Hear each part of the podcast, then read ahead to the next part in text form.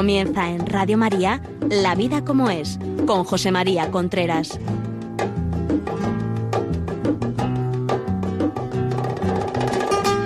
Hola amigos, buenos días. Aquí estamos nuevamente en La Vida como es. Le habla José María Contreras y es un programa de Radio María que emite todos los miércoles a las 11 de la mañana en directo.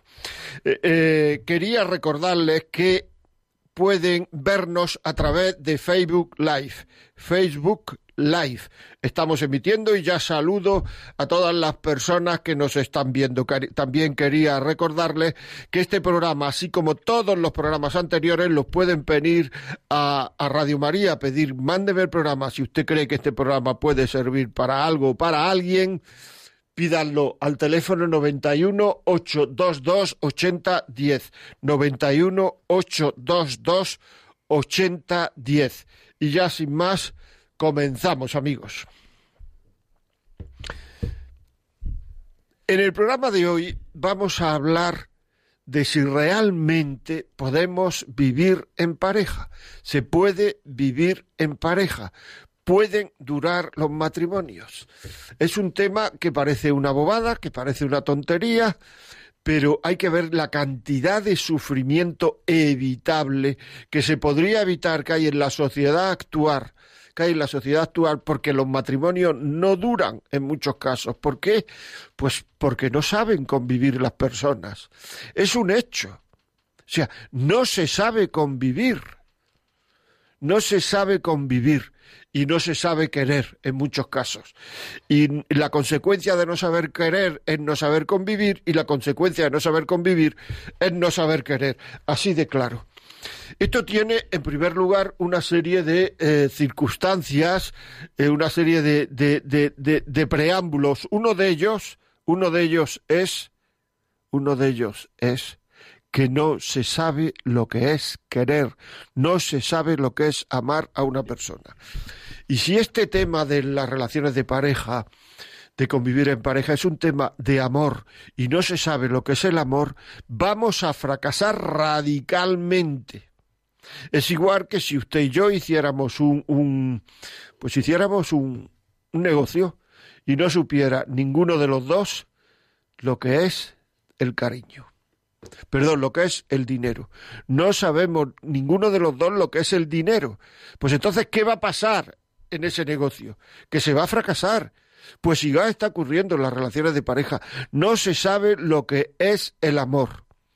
Y al no saber lo que es el amor, lo que está ocurriendo es que se está fracasando en muchísimas parejas. Hemos empezado nuestro sexto año aquí en, en la radio y como consecuencia de ese no saber, no, tenemos que llegar a comprender que el amor muchas veces no es lo que nosotros pensamos. El amor no es lo que nosotros pensamos. O sea, los grandes educadores que hay actualmente en el amor, digo, si, pensamos esto, a lo mejor no pensamos esto y entonces sí es lo que nosotros pensamos, pero los grandes educadores en el amor que hay ahora mismo en la sociedad son los medios, los medios de comunicación, los programas, los programas del corazón, las películas, y nos están diciendo que el amor es un sentimiento. En el sentido de sentimiento quisiera decirle que es un sentimiento, las mariposas en el estómago, lo que se le llaman mariposas en el estómago, un sentimiento, una emoción, solo una emoción, y que en el momento en que esas mariposas terminan, pues entonces lo que ocurre es que se ha terminado el amor. Eso es lo que nos dicen las películas, eso es lo que nos dicen las novelas, eso es lo que nos dicen las series. En el momento en el cual yo ya no siento lo que debía sentir por esta persona, pues entonces lo que ocurre es que mi amor hacia ella ha terminado. Y como empiezo a sentir esa especie de cosas por otras personas que tengo alrededor quiere o por otra persona que tengo alrededor quiere decir que ese sentimiento mío ha terminado aquí, pero ha empezado con el otro y a eso le llamo cariño. En primer lugar, ha empezado con el otro, con la otra, porque probablemente no has cuidado tu corazón. Porque uno puede estar enamorado pero no está vacunado. Y como uno no cuide el corazón se puede enganchar con otro, estando casado, estando soltero, estando lo que sea. Y en segundo lugar, le estamos llamando amor a un estado de ánimo, un estado de ánimo solamente un estado de ánimo. Es decir, en el momento en que yo siento eso, es que quiero. En el momento en que eso desaparece, es que no quiero. Y eso es la mariposa, eso es lo que se puede llamar el sentimentalismo, que no tiene nada que ver con el sentimiento, porque los sentimientos sí intervienen en el amor. El sentimentalismo es una deformación del amor, que es muy peligrosa. Proviene de darle excesiva importancia a los estados de ánimo.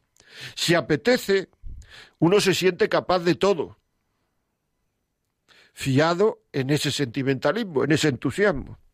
Si no apetece, entonces uno se desinfla.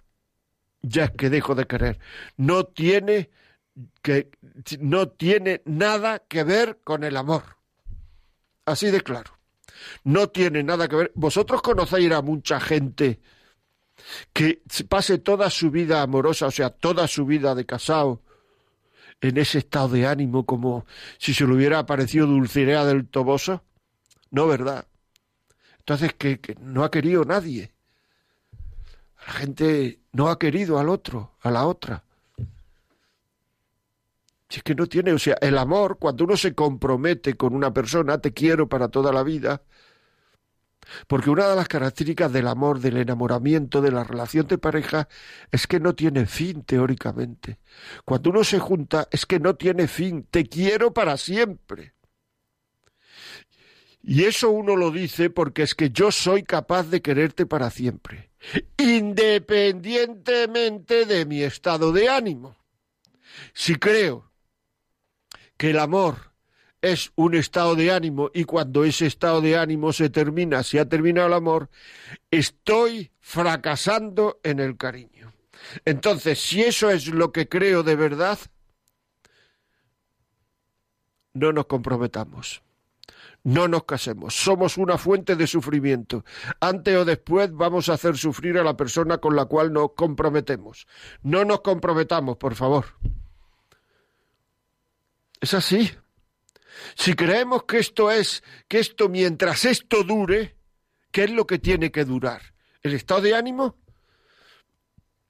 Mientras esto funcione, ¿qué, qué es funcionar?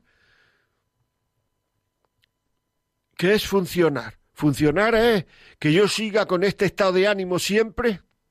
Funcionar es que no me llame la atención nadie de los que me rodean nunca, aunque yo ponga todos los medios para que me llame la atención, cosa que hacemos muchas veces, que es lo que le hemos llamado aquí la infidelidad emocional.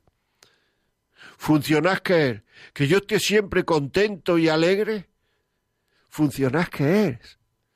Porque la gente dice, eh, mientras esto funcione, y luego le preguntas, ¿y qué funciona? Y no saben contestarte, no saben de lo que estamos hablando.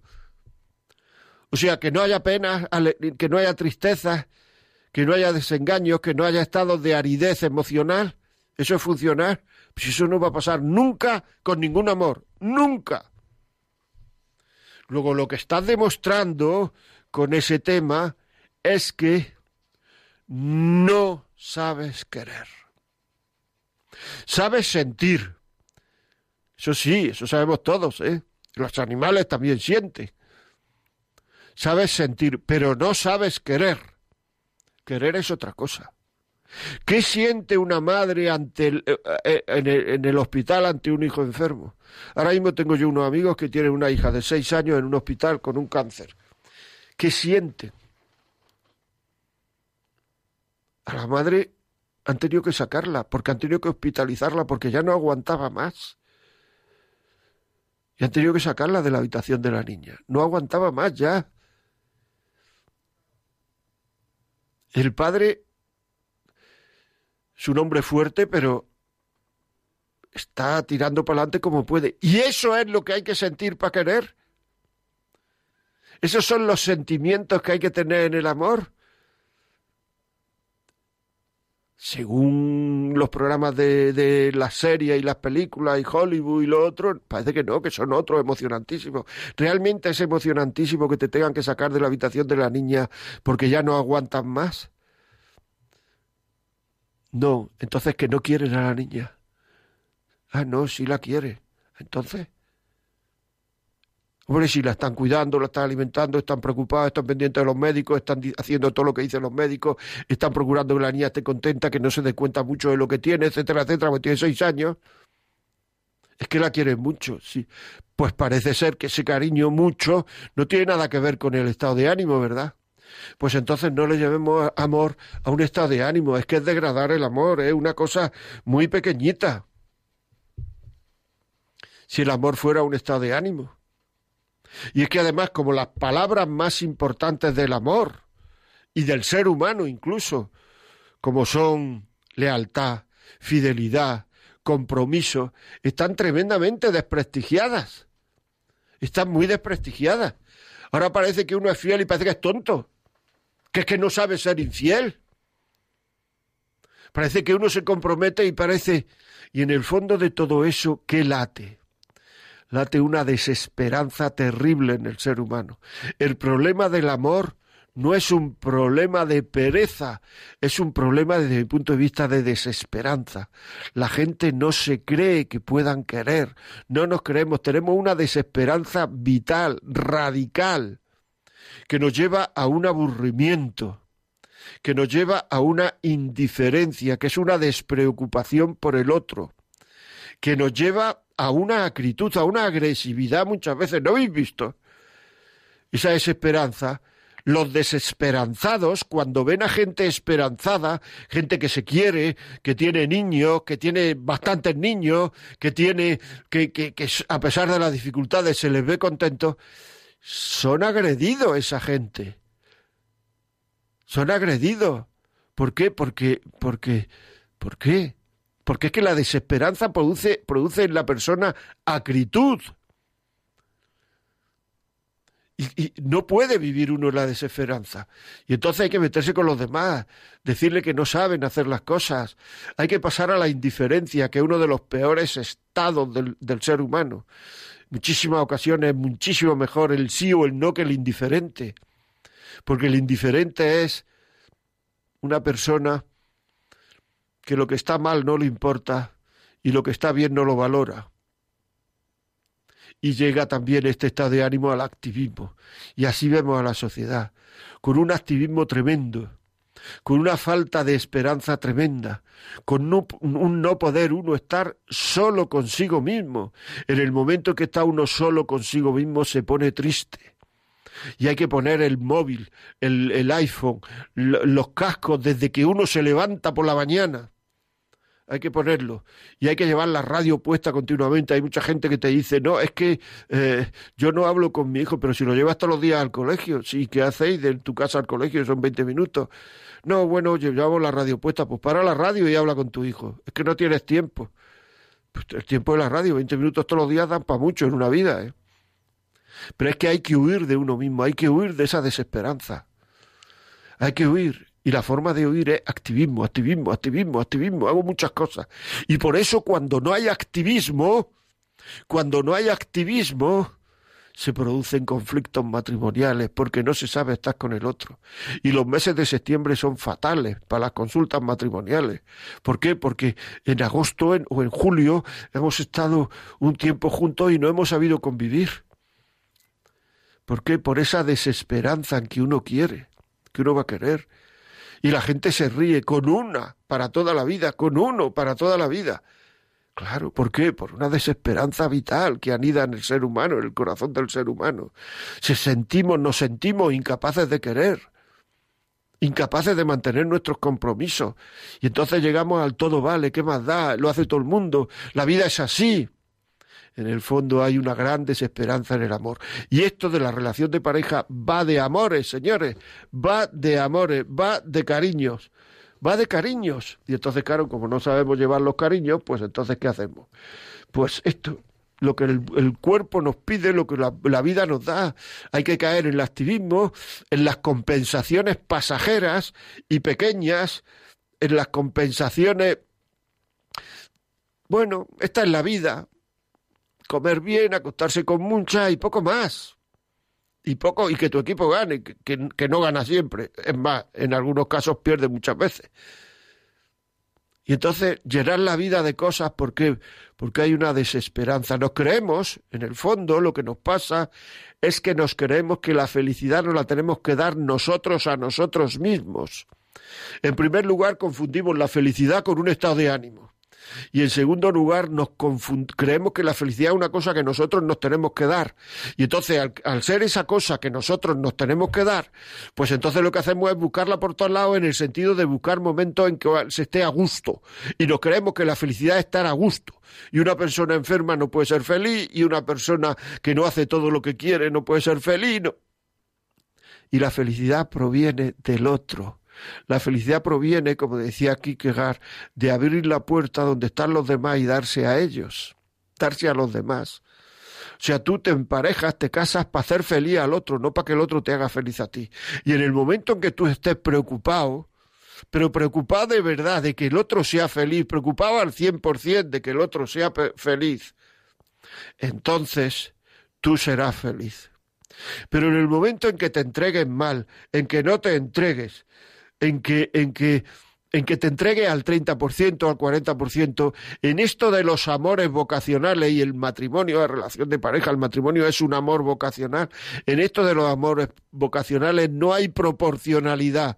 Uno tiene que ser radical si quiere ser feliz. Y o se da al 100% o no hay felicidad. ¿Se entiende? Es así, amigo, es asse y darse al 100% es buscar al 100% la felicidad del otro. Si nosotros estamos todos los días buscando nuestra felicidad y si se enfada ya se le pasará, pues entonces no es posible vivir en pareja. Así de claro. Así de claro. No es posible vivir en pareja. Si no sabemos lo que es el amor y nos buscamos continuamente a nosotros mismos, el vivir en pareja no es posible. Fracasaremos. Y luego, como el hombre no puede vivir rechazando la verdad, pues diremos que es que vivir en pareja es imposible. Y entonces nos creeremos que es imposible. Cuando en realidad habría que decir vivir en pareja y el egoísmo es imposible. Vivir en pareja y hacer lo que me da la gana es imposible. Vivir en pareja y preocuparme solo de mi gusto y no de los del otro es imposible. Vivir en pareja y vivir como si uno estuviera soltero es imposible.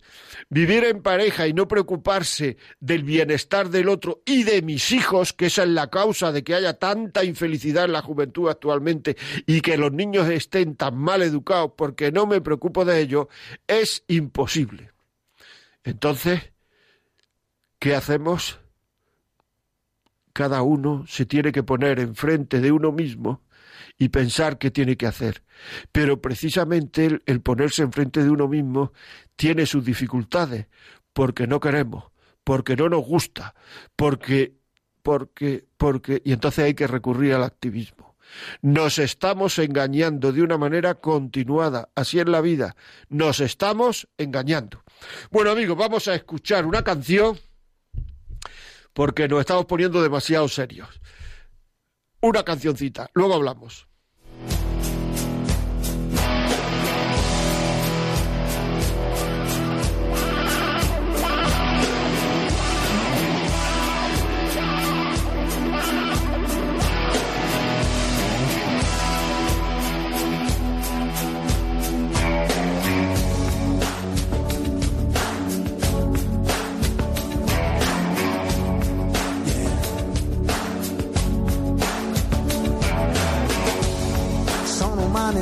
Situazioni,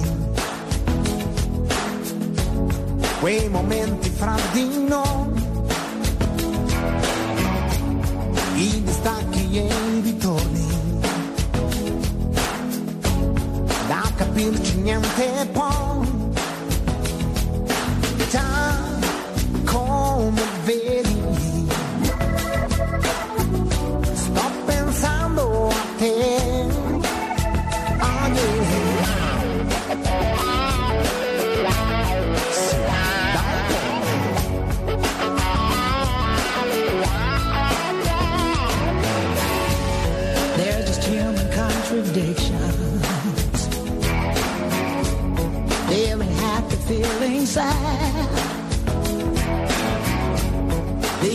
emotional transitions,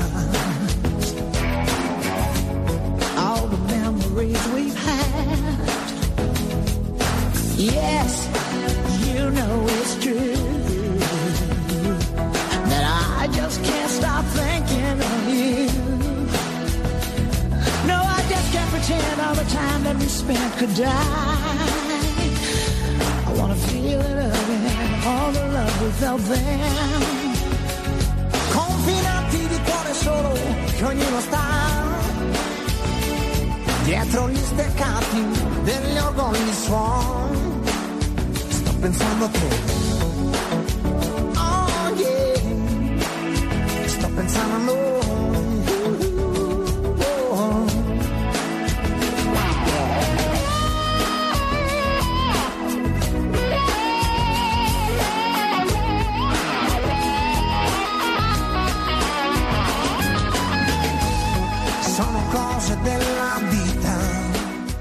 Ya saben amigos, estamos aquí hablando de si es posible vivir en pareja. Ya saben que si quieren, si quieren mandarnos algún mensaje, la vida como es, arroba radiomaria.es, alguna pregunta, algún mensaje, alguna, no sé, alguna cosa que quieran decirnos, alguna invitación, alguna consulta, lo que quiera.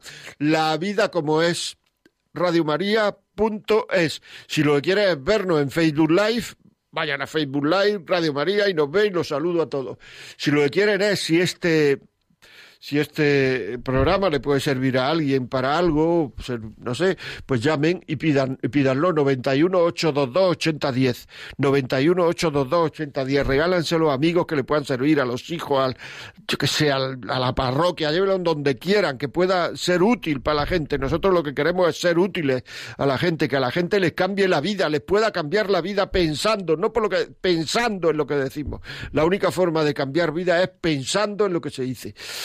Este programa estará colgado en, en podcast y los podcasts también lo pueden eh, decir a sus amigos, etcétera, que ahí está colgado en ese podcast a partir de esta tarde o, mañana. Muy bien, pues continuamos. Estamos hablando de si es posible vivir en pareja. Ya hemos dicho que en muchísimas ocasiones no se, va al matrimonio sin saber lo que es el amor. Se está en el matrimonio creyendo que, que amar es una cosa que no tiene que ver con lo que es el amor. Está uno pendiente, más pendiente de la felicidad personal que yo tengo, de si esto funciona, a ver cómo me encuentro yo hoy, porque a lo mejor es que esto no funciona, a lo mejor es que esto, estamos equivocados, estamos equivocados, así de claro, estamos equivocados, porque decíamos antes, y lo vamos a repetir ahora, que el amor no tiene nada que ver con el sentimentalismo. Y alguien me ha dicho, pero no tiene nada que ver el amor con el senti- sentimiento. Digo, no, con el sentimiento sí. Con el sentimiento tiene mucho que ver el amor.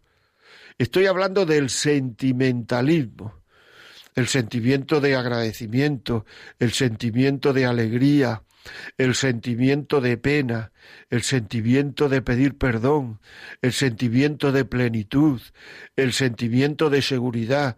Todos esos sentimientos tienen muchísimo que ver con el amor. ¿Cómo no van a tener que ver con el amor?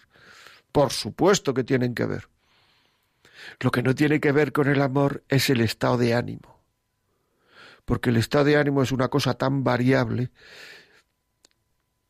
que, que no tiene nada que ver con el amor. Y además el, estado de ánimo se modifica pues con una pastilla, con dos copas, con una mala nota, con un caos. Si el amor estuviera al arbur de una mala nota, de un fracaso profesional que muchas veces hay gente que se separa y que se y que y por- porque le han bajado en el trabajo, le han bajado el sueldo, porque se ha quedado sin trabajo, porque porque ponen el amor en situaciones donde no tiene que ver con el amor. Ponen el amor en sitios donde no tiene nada que ver con el amor.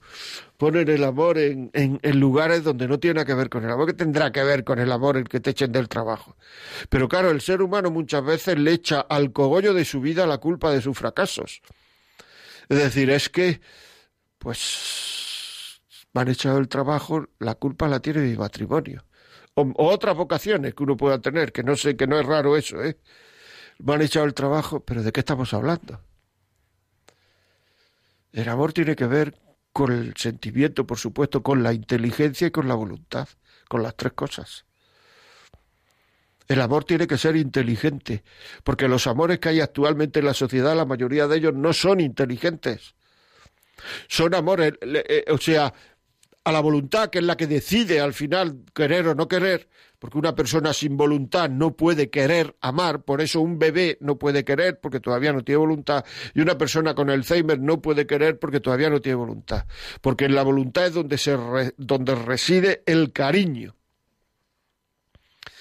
Pues entonces la voluntad tuya y mía se alimenta de lo que llega al corazón y de lo que, y de lo que la cabeza de lo que la cabeza dice, la inteligencia, la formación humana que uno tiene. Y de otro tipo, claro, espiritual, de todos los tipos. Entonces, claro, si uno no se forma, si la inteligencia no la utiliza en el amor, pues entonces lo que ocurre que es que solo la voluntad se alimenta con el me apetece o no me apetece de los sentimientos, con el que gustirrinín o no que gustirrinín, con el mi estado de ánimo es positivo o negativo de los sentimientos, no hay más alimento. Y entonces cuando eso es así, cuando no hay más alimento, pues entonces es que es tremendo. O sea, estamos al arbur de, de, de una ráfaga de viento como las veletas y así están muchos amores. Pues claro, la inteligencia le pide permiso, por decir así, al sentimiento. Oye, voy a querer, voy a hacer este esfuerzo, ¿merece la pena? El sentimiento le dice, no, no me apetece. Y va a la inteligencia y la inteligencia no dice nada, pues entonces la voluntad le pide permiso, digo, a la inteligencia el sentimiento. La inteligencia no dice nada, el sentimiento dice no me apetece, la voluntad dice que no. Pero eso ocurriría con todo. Si a ti te piden un gran esfuerzo, si a ti te dicen, pues que, yo qué sé, un gran esfuerzo, que subas, que te levantes por la noche y subas y, andes cinco kilómetros y después te acuestes. ¿Y a cambio de qué? No. Te doy las gracias. el sentimiento que dice, no, no me apetece. La voluntad que dice, pues si uno, la inteligencia lo que dice es me dar las gracias y el sentimiento me dice no, pues entonces no lo hago. Y si te dicen, si te levantas esta noche, hace cinco kilómetros y luego te acuestas y te dicen, va a sacar matrícula a tu hijo en todas las asignaturas, probablemente lo harías. ¿Por qué? Porque la inteligencia te dice una cosa mucho más importante que el tener ganas o no. Por eso cuando uno no tiene creencias, es muy difícil alimentar la inteligencia. Muy difícil.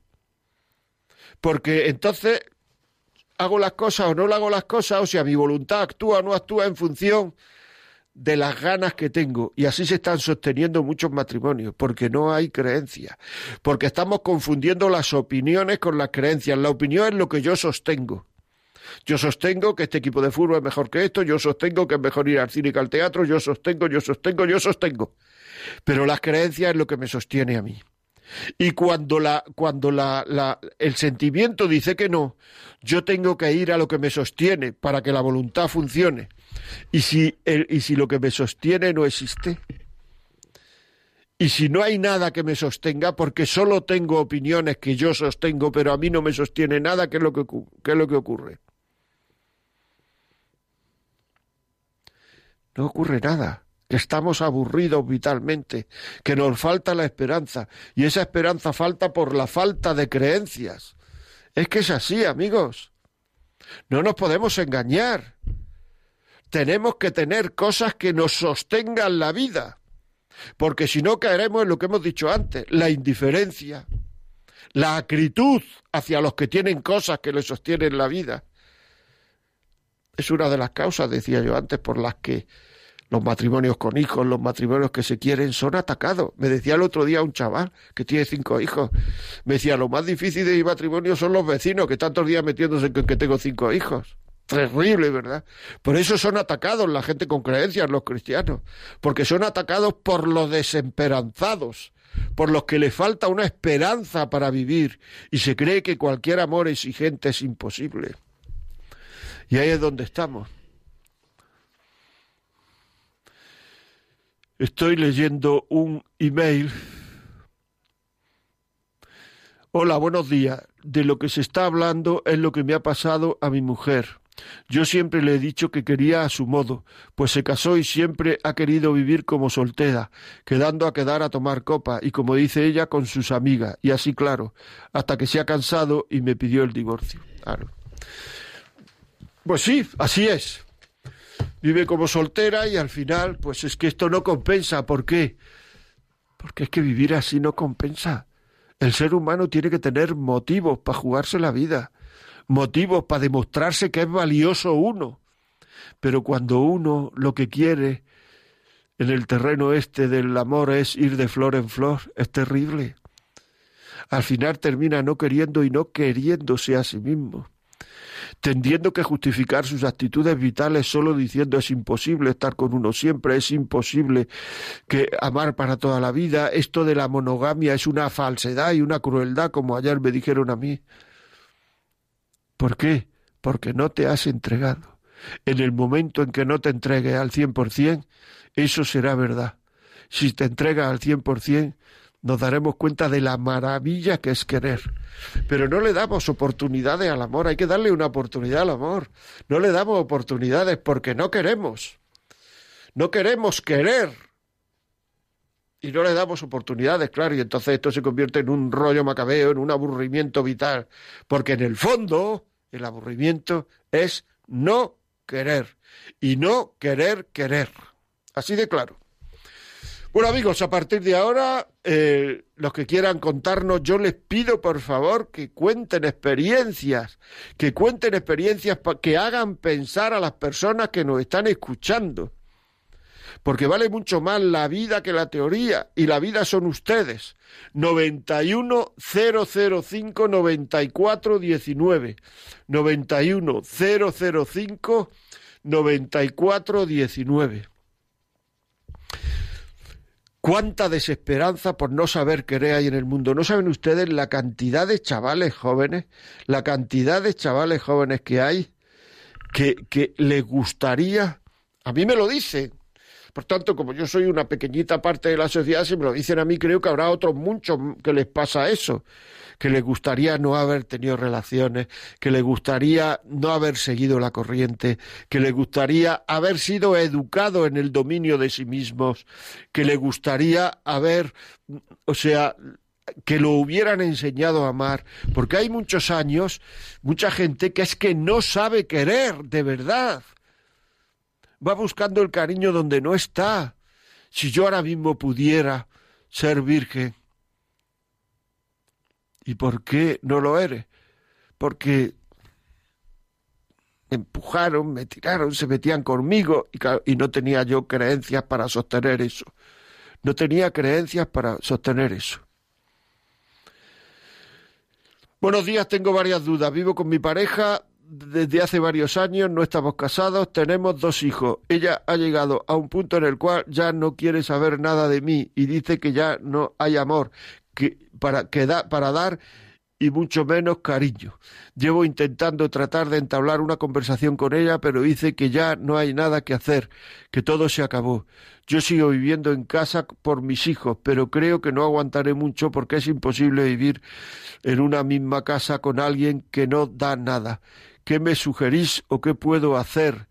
También tengo que decir que he fallado, que yo he fallado y ella también, pero ahora está en un profundo, pero ahora está en profundo los dolores del pasado, aunque pensé que eso del pasado ya había quedado olvidado. Bueno, pues esto es lo que ocurre, ¿no? O sea, ¿cuántas parejas se pueden sentir reflejadas en este email que me acaban de poner? ¿Cuántas parejas se pueden sentir reflejadas? ¿Cuántos? Cientos, miles, cientos de miles en España solo. ¿Por qué? Porque no han sido educados en el amor. Yo lo que le sugiero a esta persona, a este chaval, a este chico, es que hable con su mujer y si no, hable con alguien que pueda hablar con su mujer y explicarle lo que es el amor, lo que es querer, ver por qué ella, qué es lo que le pasa a ella para decir que ya no quiere. Porque en el momento en que surge la más pequeña indiferencia hacia, el otro, nos creemos que es que ya no queremos. Y no es verdad. Sí queremos. Sí queremos. Lo que pasa es que en ese momento estamos de bajón. Pero siempre que se quiere querer, ¿cuál es la mayor demostración de que uno quiere? La mayor demostración de que uno quiere es querer, querer, no sentir. ¿Y eso qué quiere decir de querer, querer? Pues que en el momento en que yo pongo los medios para querer a la otra persona, ya estoy queriendo. Aunque no sienta nada. Ya estoy queriendo aunque no haya ninguna emoción de ningún tipo, si es que no tiene que haber, el ejemplo que he puesto antes de estos matrimonios amigos míos que están con su hija en el hospital, ¿qué emoción tiene? ¿Qué emoción tiene? No hay ninguna emoción, pero la quiere. Tú haz actos de amor, tú demuéstrate a ti mismo que quieres, tú di que, que eh, di que quiere, aunque no sientas nada. Eso no es, eso es hacer comedia, pero la comedia forma parte del amor. ¿Cómo no va a formar parte del amor si para conquistarte a tu mujer, a tu marido, hiciste mucha comedia? Si para que tu hijo coma haces mucha comedia? Si para dejarlo con los abuelos, para dejarlo con los abuelos porque os vaya a dar un paseo, porque necesitáis un poco de, aire fresco, para dejarlo con una vecina, aunque sea, hacéis comedia es que papá se va, mamá se va, pero van al médico, van a trabajar, ¿no? Y lo que vaya a tomar una cerveza. Eso no es mentirle, eso es hacer que el chaval no llore, ¿no? Porque el chaval no entiende, no sabéis si va y no va, etcétera. Es un poco de comedia para que ¿Por qué? Porque hay que querer, porque la comedia forma parte del amor. Uno para vivir el amor tiene que hacer mucha comedia. Y hay gente que se pone muy seria y dice que en el momento en que hay comedia ya no hay amor. Mentira. Valencia, buenos días.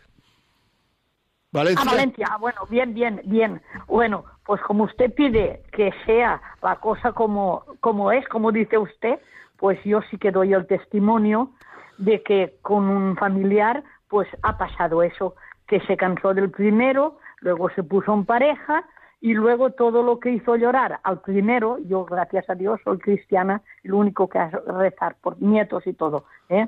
Y es una perdición totalmente, es una perdición. Por los hijos ahora ni sacan nada, ni han sacado nada, solo viven en las guasas y ahí viene toda la eso. Yo le pido a Dios que ilumine este mundo, solo le pido eso y digo, doy el testimonio que lo que usted dice es la verdad. Pues muchísimas gracias, Valencia, muy amable. Muchas gracias.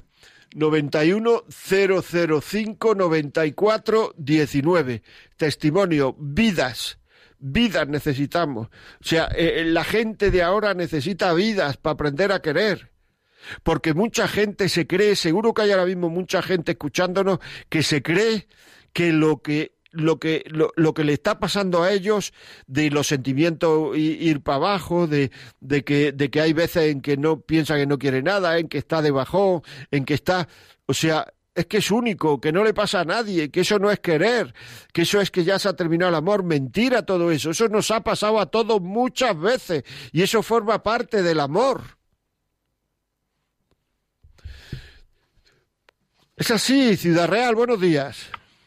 Hola, buenos días. Buenos días, María Ángeles, ¿qué me cuentas? Pues, ¿qué le cuento? Que, que bueno, felicidades a Radio María porque es mi vida entera, ¿vale? Y bueno, todo lo que usted dice, pues es real, es verdad. Hay que querer querer. Llevo 46 años casada. Pues no lo parece por la voz. Sí, bueno, tengo ya muchos años. Pues tiene voz de recién casada. Sí, bueno, sí, sí, eso, eso es verdad, ¿eh? Porque, bueno, pues 20 de ellos me, me llevé esperando y rezando a Dios por un milagro para que mi marido se curara del alcoholismo. Al final se curó yo sabía que era una joya y por esa joya yo luchaba. Entonces, pues, pues nada, se curó y mi lema siempre, toda, hemos pasado muchos problemas. Mi, mi lema siempre ha sido partir de cero, empecemos de cero, empecemos de cero perdonar, empecemos hoy de cero y olvidemos el ayer, olvidemos el ayer. Y así, y así, y así sigo. Y bueno, somos ahora mismo en la actualidad un, una maravilla, una maravilla de, de, pareja, de matrimonio cristiano. Entonces, pues ya está, solo quería dar mi testimonio, que querer, hay que querer, querer y perdonar y partir de cero. Siempre en tu vida tienes que partir de cero, con vecinos, con hijos, con marido, con suegra, con suegro, con padres, con todo el mundo. Partir de cero y querer, querer y perdonar. Siempre perdonar, porque si Él nos perdona, si somos cristianos, vamos, yo me llamo, quiero ser cristiana, estoy caminando para ser santa. Entonces, ¿qué pasa? Todo, me llevaré toda una vida hasta que me muera. Pero claro, mm, tenemos que perdonar. Como, y si no, no recemos el Padre Nuestro. No lo recemos nunca. Muy bien. Ese era mi testimonio. Muchísimas gracias, ¿lo veis? Una mujer con esperanza. Y la desesperanza llega a decir, esto es imposible, lo dejamos. Y se hubiera cargar matrimonio, los hijos, los suegros llorando, los padres llorando, y sobre todo ella con la alegría y con el orgullo que está contando esto.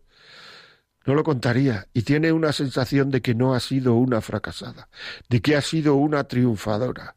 Y al menor obstáculo lo tiramos todo y nos encontramos y nos consideramos fracasados de por vida nos consideramos a nosotros mismos, a mí me lo ha dicho mucha gente. 91005-9419. Estefanía, buenos días, ¿cómo estamos? Hola, buenos días, bien, gracias. ¿Qué me dice? Pues nada, yo la verdad que os estaba escuchando de camino, bueno, pues a un sitio en el coche y, no he podido más que parar para dar mi experiencia. Pues muchísimas gracias, mujer. Tenga cuidado que ha, parado en un sitio seguro, ¿no? Sí, sí, sí. Muy bien, dígame.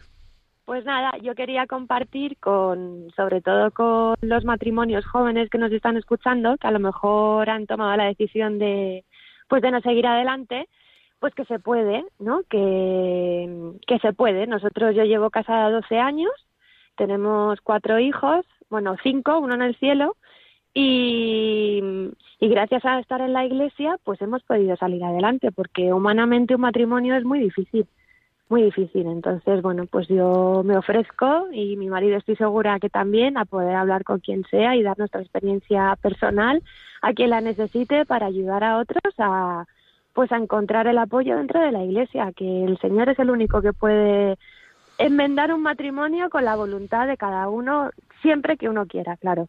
Yo en mi caso ya estaba muy pues decepcionada de muchas cosas que claro, al final quieres hacer al otro a tu medida y, te das cuenta de que efectivamente lo que estaba usted comentando, que es que no, no se puede uno basar en sentimientos, ¿no? Y en apetencias, y el amor es mucho más grande que todo eso, y se puede, pero claro, la sociedad pues nos tira mucho.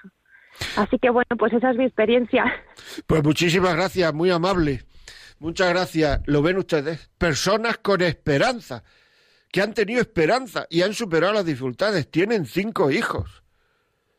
Han tenido cinco hijos. Probablemente muchos de los que están oyendo dirán, qué locura. Analice su esperanza. Probablemente sea un desesperanzado, una desesperanzada. Analice su esperanza. Ana, buenos días, ¿cómo estamos? Buenos días, bien, ahí estamos, escuchándolo todos los miércoles. Muchas gracias, mujer, muy amable.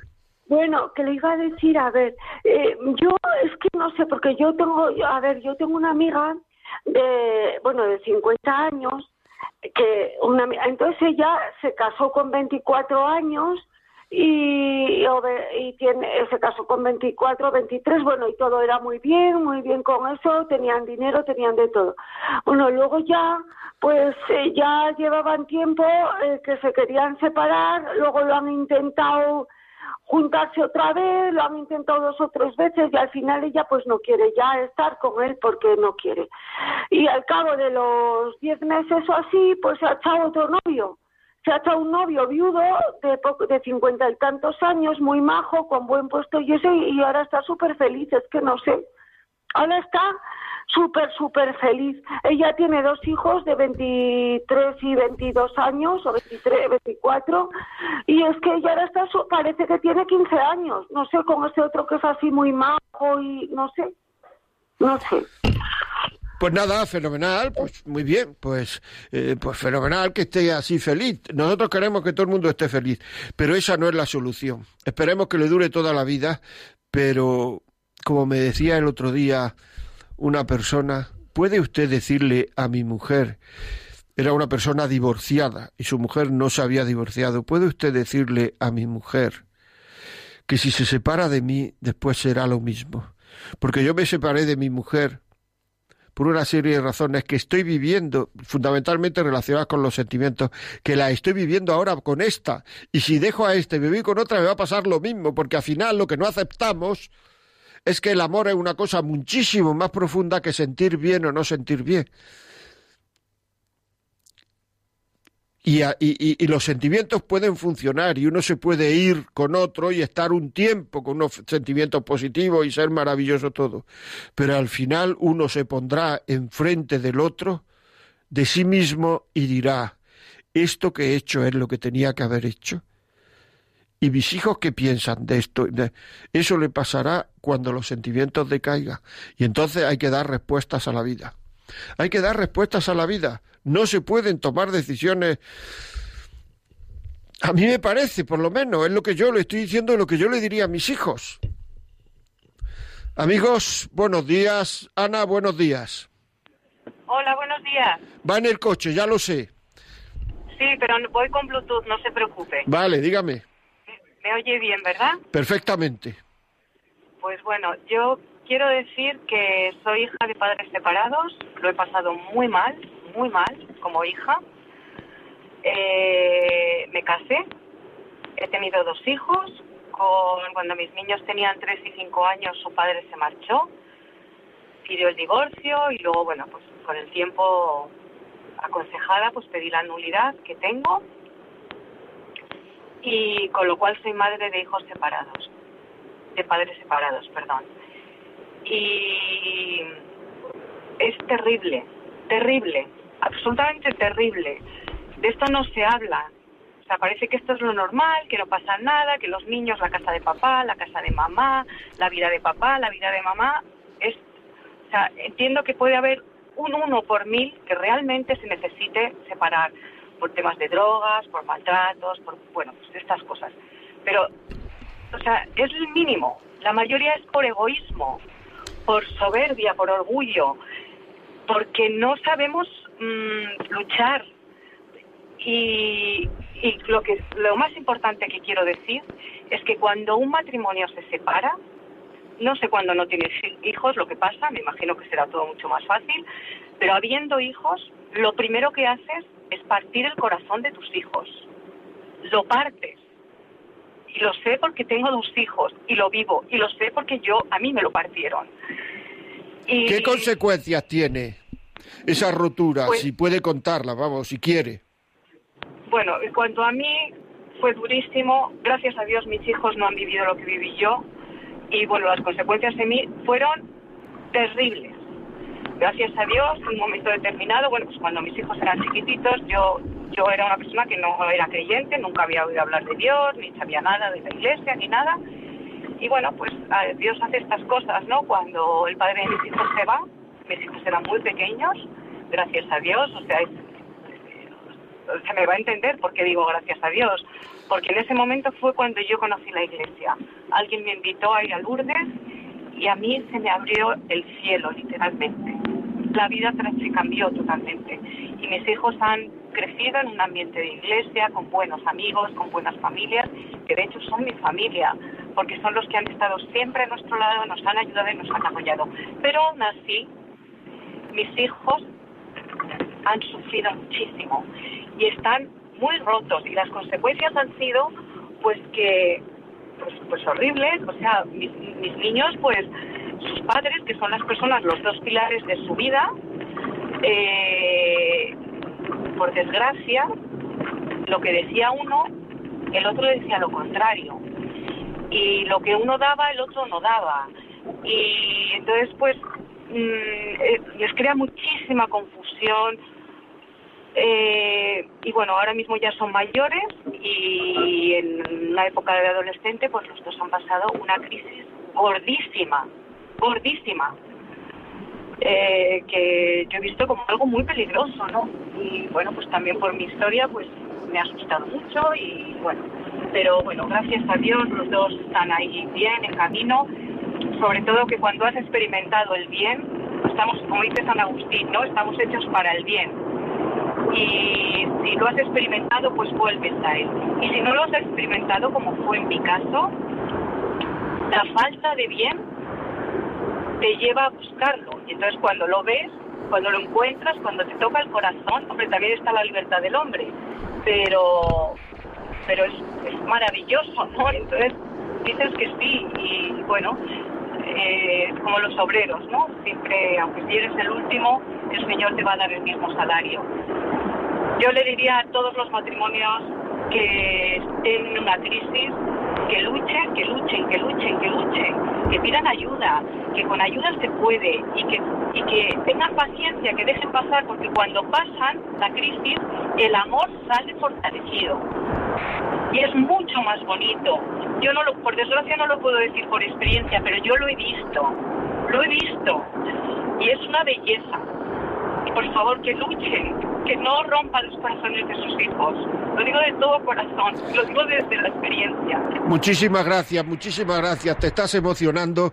Muchas gracias y te, y te agradecemos el esfuerzo que has hecho de llamar desde el coche y de, y de llamar y, y, de contarnos esta experiencia conduciendo. Muchísimas gracias, estás emocionado, pero ha sido un testimonio muy valioso. Muchas gracias. Lo ven ustedes, si es que somos, es que no nos podemos aguantar, hombre. Si es que muchas veces, mire, para las cosas de los amores, lo que sienta, lo que sienta, lo que sienta, y luego en buscar el bien, en buscar a Dios, un racionamiento tremendo, la cabeza, es que no lo entiendo, es que no lo, no lo entiendo, es que eso no sé por qué tiene que ser así, es que eso en mi cabeza no cabe, pero seremos tan incongruentes para una cosa como con quién voy a compartir la vida, meter solamente sentimientos superficiales que duran cinco minutos. Y con quién voy a compartir la eternidad, unos unas exigencias racionales que no podemos llegar, porque es que si comprendiéramos a Dios como lo queremos comprender, nosotros seríamos Dios. Porque ¿cómo vamos a comprender nosotros la inteligencia de Dios? Lo que tenemos que hacer es abandonarnos al cariño. Si Dios no nos pide que lo entendamos, Dios nos pide que nos abandonemos a Él, que nos dejemos querer por Él, pero no queremos. Nuestra felicidad, como he dicho antes, queremos, creemos que depende de nosotros y ahí estamos como locos buscando buenos momentos y momentos de, de placer, pero nada más. Continuamos. Pamplona, buenos días, ¿cómo estamos? Hola, buenos días. Buenos días. ¿Sí, me oye? Sí, sí, perfectamente. Hola, buenos días. Mire, pues, soy, eh, llevo 36 años casada, llevamos 36 años pues casados. Pues tampoco, tampoco lo parece, y lo digo sinceramente, por la voz. y somos abuelos de cuatro niños preciosos de nuestra hija mayor. Tenemos tres. Bueno, el segundo, el Señor ha querido que sea homosexual, no lo sé por qué, nunca lo entiendo, pero bueno, es algo que nos ha marcado bastante. Hemos estado siempre en la iglesia, mi marido y yo, nos casamos en las comunidades catecumenales. Bueno, ahora hemos sido catequistas en nuestra parroquia, bueno, hemos pasado muchísimas dificultades en nuestro matrimonio, como cualquier otro, y perdónenme que me estoy emocionando un montón, pero hoy es el día en que mi marido y yo sabemos que si Dios no está con nosotros, nuestro matrimonio no hubiera llegado hasta aquí. Y quería decir una cosa, y es que mi padre, que eh, esté en la vida eterna. Espero que Dios lo tenga ya en la vida eterna. Hace muchos años que murió, pero es el que me transmitió una idea poco antes de casarme y me dijo, hija mía, en un matrimonio, un matrimonio no es cosa de dos, es cosa de tres. El marido, la mujer y Dios en medio. Y quería decirlo para recordar a mi padre que Dios lo tenga en su gloria. Nada más. Pues muchísimas gracias, muchísimas gracias por el testimonio y recordamos a su padre. Muchas gracias. León, buenos días. Buenos días. ¿Qué me cuenta? Pues, pues mire, yo llevo 58 años casada. Le digo lo mismo que a los anteriores. Cuénteme. 58, pues madre tuvimos, tuvimos muchos problemas referente al negocio, a que él salía y tuve muchos problemas, solo que yo tuve a la madre de él y a mi familia, la tuve a mi lado, pasamos mucho, nos hizo pasar bastante y la prueba está que quedó un problema entre para mi hija la pequeña y para mí. Pero mire, ahora tiene principio de Alzheimer y me da mucha pena que el otro día no sabía poner la calefacción a, a punto porque se le borró toda la memoria y doy gracias a Dios yo lo perdoné todo, todos los que estuvieron alrededor de él con el negocio, yo les he perdonado. Antes era eh, rabiaba, pateaba, pero estuve mala, me operaron de una operación muy fuerte y desde hace dos años perdoné a todo el mundo. Y ahora me da mucha pena a él, que era un hombre tan fuerte, tan verle cómo se está baja, cayendo poco a poco, que el Alzheimer a mí me da la sensación que va a, a más. Y doy gracias a Dios y le digo, bueno, esto es una espinita que, que tengo, y, y, nada, te lo pido por todo lo que te haya ofendido y se lo pido a Dios y, y, y, he conseguido que venga conmigo a misa y ahora me dice, ¿a dónde vamos a misa? Y digo, pues mira, vamos a la parroquia, vamos a San, a San Francisco de la Vega, digo, vamos. Y después tuvimos dos hijas que eran para mí dos joyas, son dos joyas, padre, y las dejaron más, más solas que un geranio. Y lo peor que una, el padre ha estado siempre al lado pero la que llevaba casi 25 años casada tenía un niño de 15 años y ese niño ha perdido mucho en la vida. Hoy tiene 20 y, le cuesta todo. Padre, no sé, yo después de tantos años de, de matrimonio, ¿cómo se puede decir? Te he querido con locura, ahora ya no te, ya no siento nada por ti mi, mi nieto el mayor, a Dios gracias, terminó la carrera. Tenemos que cortar porque se nos va el tiempo, es que son las doce. Se, se nos va el tiempo, señora. Yo le agradezco su testimonio y me parece que, bueno, pues que, es muy, muy, bueno, que, nos puede servir mucho a, todos. Pero es que son las y 58 a las 12, es el ángel y se nos va el tiempo. Muy bien, amigos, muchísimas gracias también a los que nos han escrito Lorena Peraza, Neyel Abel Souni. Suoni, Pepita Más, María Jesús Fernández, Victoria Miño, en fin, muchísima gran gente que nos ha escrito durante el programa. Y yo les digo que pueden verlo, seguir viéndolo en Facebook Live, lo pueden buscar y luego buscarlo, queda en la red el programa, lo pueden escuchar eh, a través de del podcast que, a partir de esta tarde o mañana estará colgado. Pueden pedir este programa y se lo mandamos en un MP3 o en un CD eh, al 91 822 8010 y todo lo que quieran preguntarnos, decirnos, contarnos. La vida como es arroba radiomaria.es. Muchísimas gracias amigos y hasta el miércoles que viene a las 11 de la mañana. No se olviden, las 11. Hasta luego.